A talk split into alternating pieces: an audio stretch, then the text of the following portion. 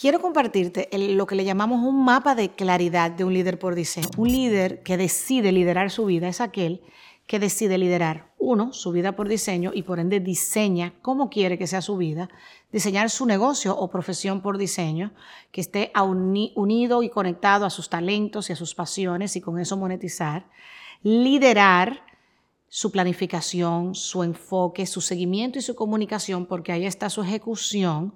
liderar sus rituales, porque en un mundo de tanto desbalance y equilibrio decide liderarlos y por último, y no menos importante, liderar su bienestar,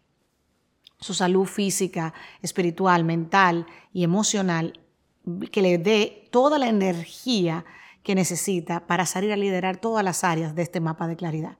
Así que te invito a formarte y a prepararte mejor. No se nace líder, nos formamos para ser grandes líderes por diseño, que es uno de mis programas favoritos que tenemos en Vive Smart. Esperando inspirarte a ser un líder por diseño, con muchísimo amor y siempre a sus órdenes, sus Amaro.